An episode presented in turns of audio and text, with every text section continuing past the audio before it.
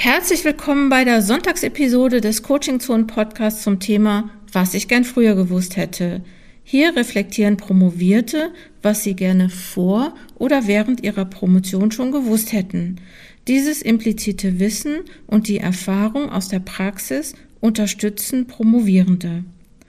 Dieses Podcast-Projekt ist nicht kommerziell und ich mache das, weil ich es wichtig finde, Erfahrungen zu teilen, auch damit Promovierende hören können, was es so an Hacks gibt, was es so an Ideen gibt und irgendwie auch so ein bisschen damit Promovierende hören können, dass andere, die jetzt schon promoviert sind, auch so ihre Erfahrungen gemacht haben.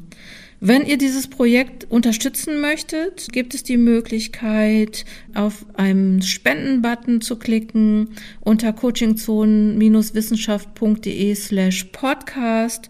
Wenn ihr das nicht machen möchtet oder nicht machen könnt, ist das auch total in Ordnung. Habt Spaß jetzt erstmal mit dieser Episode. Ich freue mich übers Zuhören.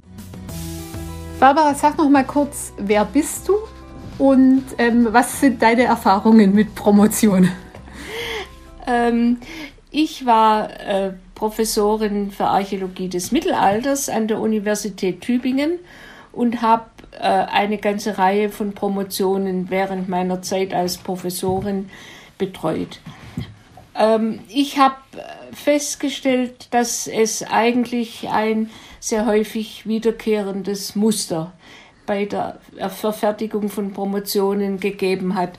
also zunächst hat man mit dem, der betreffenden Frau oder dem betreffenden Mann, die promovieren wollten, das Thema besprochen, das die ja häufig auch selber beigebracht haben. Ich habe eigentlich immer versucht, dass die ihr Thema selber finden sollten. Ich habe nichts vorgegeben.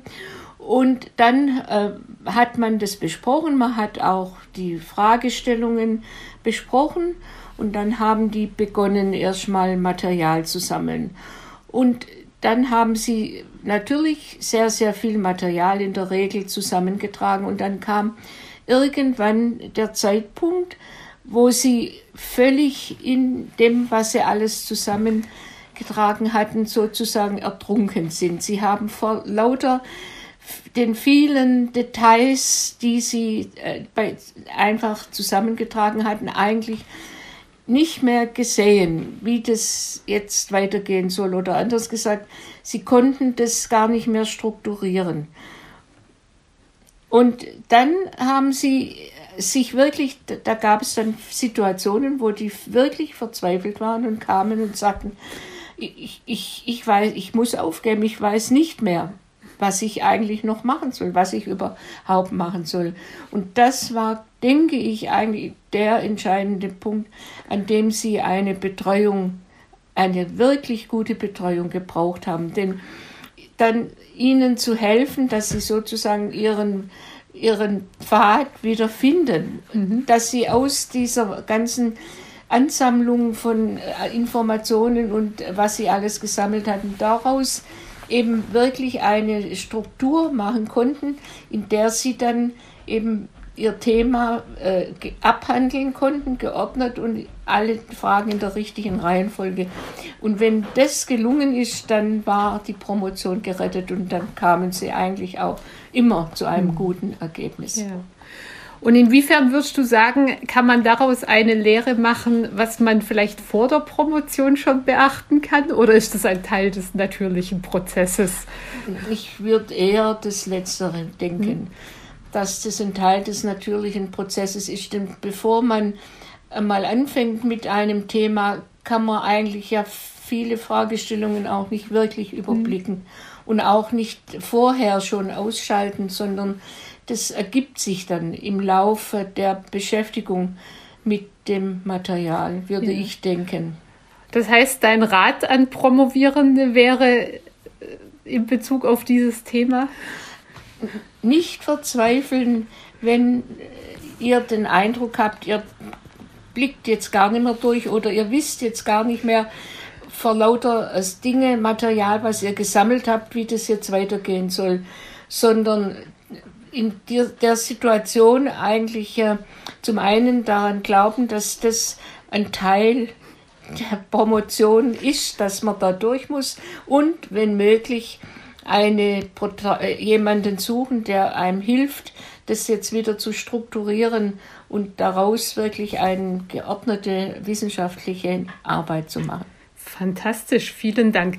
Sagst ja, du noch für ähm, Jutta und ihre äh, Zuhörerinnen und Zuhörer, wie du heißt?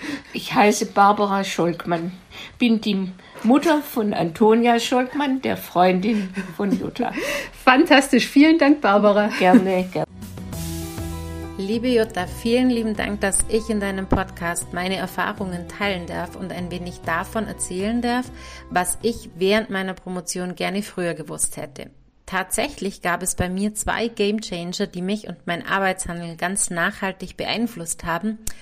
Und ja, vielleicht ist meine Erfahrung ja auch eine schöne Inspiration für die Zuhörerinnen und Zuhörer deines Podcasts. Mein Name ist Carmen Preisinger und ich bin freiberufliche Schreibberaterin.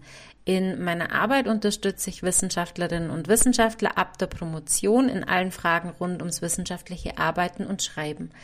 Wir schauen uns im Coaching ganz genau an, wie wir den Prozess, den wir mit einem Projekt durchlaufen, aktiv gestalten können und wie wir schlussendlich die Arbeit mit Freude und einer gewissen Leichtigkeit zum Abschluss bringen können. Ich selbst habe von 2009 bis 2012 an der Katholisch-Theologischen Fakultät der Universität Augsburg im Fachbereich Dogmatik promoviert und die Arbeit bewegt sich im Themenbereich Schöpfung und Ökologie. Was ich für meine Promotion gerne früher gewusst hätte. Das ist eine sehr spannende Frage und ich denke, dass es insgesamt ganz viele Kleinigkeiten sind, von denen wir jetzt sagen, hey, das hätte ich gern früher gewusst oder das würde ich heute ganz anders machen.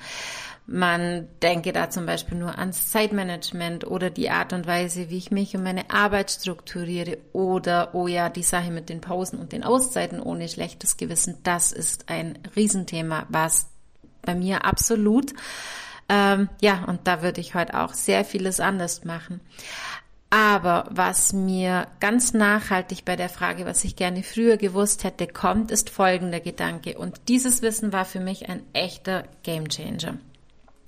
Für mich wäre es in Bezug auf meine Promotion beziehungsweise meine Art und Weise des wissenschaftlichen Arbeitens und Schreiben eine total große Erleichterung gewesen, wenn ich mich wesentlich früher mit der Frage auseinandergesetzt hätte, ähm, ja, welcher Schreibtyp bin ich denn eigentlich? Welche Schreibstrategien gibt es? Ähm, welche Schreibstrategien hat welche Vor- und Nachteile und wo in diesem Feld bewege ich mich denn da? Wenn ich das früher gewusst hätte, so hätte ich mich und mein Handeln wesentlich besser einordnen, verstehen und vor allen Dingen nach außen hin viel besser begründen können. Und natürlich hätte ich dann für mich erkennen können, dass es nicht die eine richtige Art und Weise gibt, ans Ziel zu kommen mit meiner Arbeit, sondern nur eine einzige, nämlich meine. Es war also gar nicht falsch, ziemlich lange nicht zu schreiben oder nur sehr wenig zu schreiben, sondern viel stärker zu konzeptionieren, meine Arbeit und die einzelnen Teile zu visualisieren, diese dann zusammenzufügen wie ein Puzzle. Also ich habe immer an meinem Big Picture gearbeitet und war mir wirklich oder war wirklich erst dann in der Lage zu schreiben, so dachte ich, so habe ich das damals gefühlt, wenn ich dieses Big Picture habe, dann schreibe ich los und dann konnte ich auch wirklich in schneller Zeit ganz viel Text produzieren. Ich hatte meinen roten Faden und dem bin ich dann einfach gefolgt. Und das war einfach eine ganz andere Herangehensweise als zum Beispiel die derer, die sehr schnell sehr viel Text produzierten und diesen dann in mehreren Schleifen zum Beispiel überarbeiteten. Und so war ich mit Kommilitonen und Kommilitoninnen oft ganz genau gleich weit, nur sah man das nicht. Und das hat sowohl mich als auch die anderen irgendwo verunsichert. Wir vergleichen uns dann ja auch immer. Und so denkt zum Beispiel eine Person, die eben eher lang an ihrem Konzept fällt, also wie ich zum Beispiel damals, oh Gott, ich arbeite total falsch. Die andere Person hat jetzt schon x, y, zig Seiten produziert und, und meint, meinen Text gibt es so noch gar nicht. Das kann ja gar nichts werden. Und ich weiß noch, ich bin jedes Mal zusammengezuckt, wenn meine Doktormutter mich nach Text gefragt hat. So, ja, Frau Preisinger, wann liefern Sie mir denn wieder Text? Und ich hätte ihr alles zeigen können. Mindmaps, Flipcharts, Konzeptionen, ähm, aber einfach noch nicht so wirklich, wirklich den Text. Und ja, das war meine Seite. Und wenn man sich jetzt aber die andere Seite anschaut, die Perspektive der Personen, die zum Beispiel sehr schnell, sehr viel schreiben, die denken sich vielleicht im Vergleich mit den anderen, okay, ich habe jetzt zwar super viel Text produziert, aber das ist so unsystematisch alles, es gibt keinen roten Faden, irgendwie macht es keinen Sinn, ich kann das nicht, ich müsste jetzt alles irgendwie hin und her verschieben. Was ich geschrieben habe, ist völliger Blödsinn. Also auch hier haben wir ganz oft ein Infragestellen des eigenen Schreibhandelns, eine ganz große Unsicherheit. Und für mich war es ein riesen Gamechanger und hier sind wir wirklich bei dem Punkt, was ich gerne früher gewusst hätte, nämlich das Wissen, welche Schreibtypen und Schreibstrategien es gibt. Und dieses Wissen, die Auseinandersetzung mit dem Schreiben auf der Metaebene, das hat mir mein Wie erklärt. Und so konnte ich mich viel besser einschätzen und für mich mein Schreibhandeln wesentlich besser steuern. Ich wusste, welche Vorteile meine eigene Strategie mit sich bringt, ähm, wo es richtig gut läuft, wo aber auch die Grenzen dieser Strategie sind, wo ich aufpassen musste. Und das hat für mich vieles einfacher gemacht. Und aus genau diesem Umstand, diesem Wissen ist noch was sehr viel Wertvolleres erwachsen. Nämlich durch dieses Wissen war ich viel eher in der Lage, über mein Schreiben zu sprechen und mich mit anderen auszutauschen. Und ähm, das hat nochmal sehr vieles verändert. Und so geht eigentlich, ja, die Frage, ähm, was hätte ich gern früher gewusst, für mich Hand in Hand mit der Frage darüber, was hätte ich gern früher getan, nämlich übers Schreiben zu sprechen. Und das sind meine zwei Gamechanger, was die Promotion und mein eigenes wissenschaftliches Arbeiten, vor allem nach der Promotion betrifft. Ähm, und zwar das Wissen, wie ich als schreibende Person ticke, ganz genau hinzuschauen und zu analysieren, was ich eben da mache und mich dann mit anderen darüber auszutauschen. Ja, das waren sie, meine beiden Game Changer. Und ich hoffe, dass meine Erfahrung vielleicht für ein paar von euch eine Inspiration ist und ja, vielleicht eher auch Lust darauf bekommen habt, mal herauszufinden, welche Schreibtyp ihr eigentlich seid und welche Strategie für euch und eure Promotion richtig gut ist. Ich wünsche euch weiterhin alles Gute und viel Erfolg für eure Doktorarbeit. Alles Liebe. Tschüss.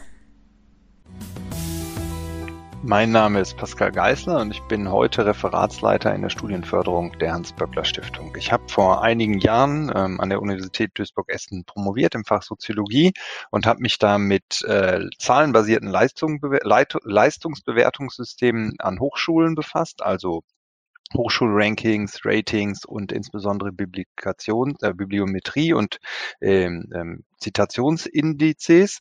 Ähm, und was ich während meiner Promotion gelernt habe, was einem vorher keiner gesagt hat, ähm, gewiss, in gewisser Weise, was man erst im Prozess erkennen musste, ist, dass eine so eine Forschungsarbeit wie eine Promotion eigentlich auch dann nicht fertig ist, wenn sie fertig ist. Also ich habe ganz viel, ganz lange dafür verwendet, immer noch zu versuchen, auch den letzten losen Faden noch zusammenzubinden und das letzte kleine Eckchen in der Forschungslücke zu finden.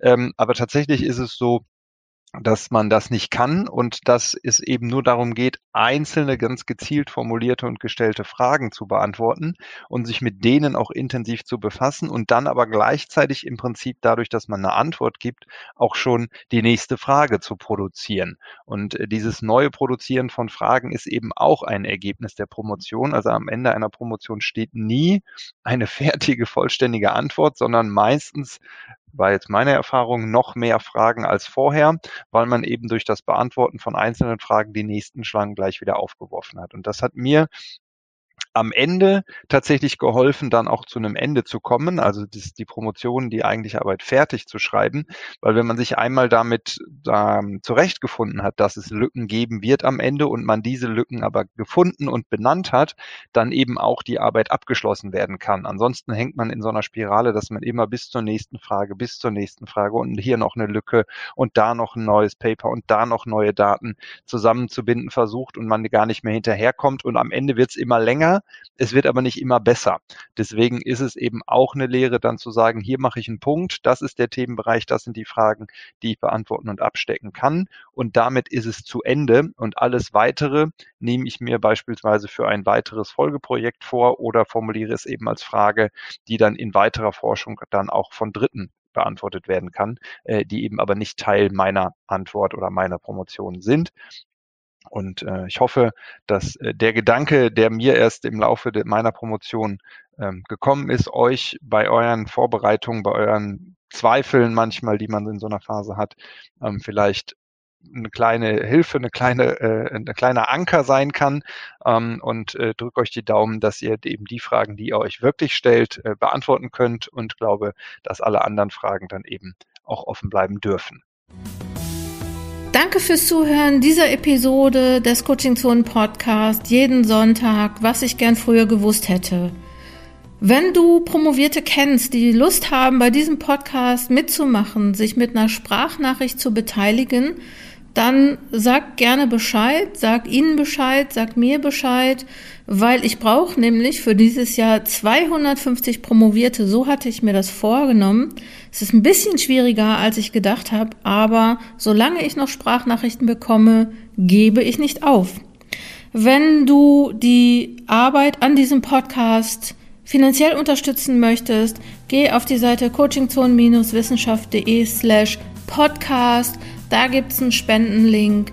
Ich würde mich freuen und wenn's, äh, wenn du nächste Woche wieder einschaltest.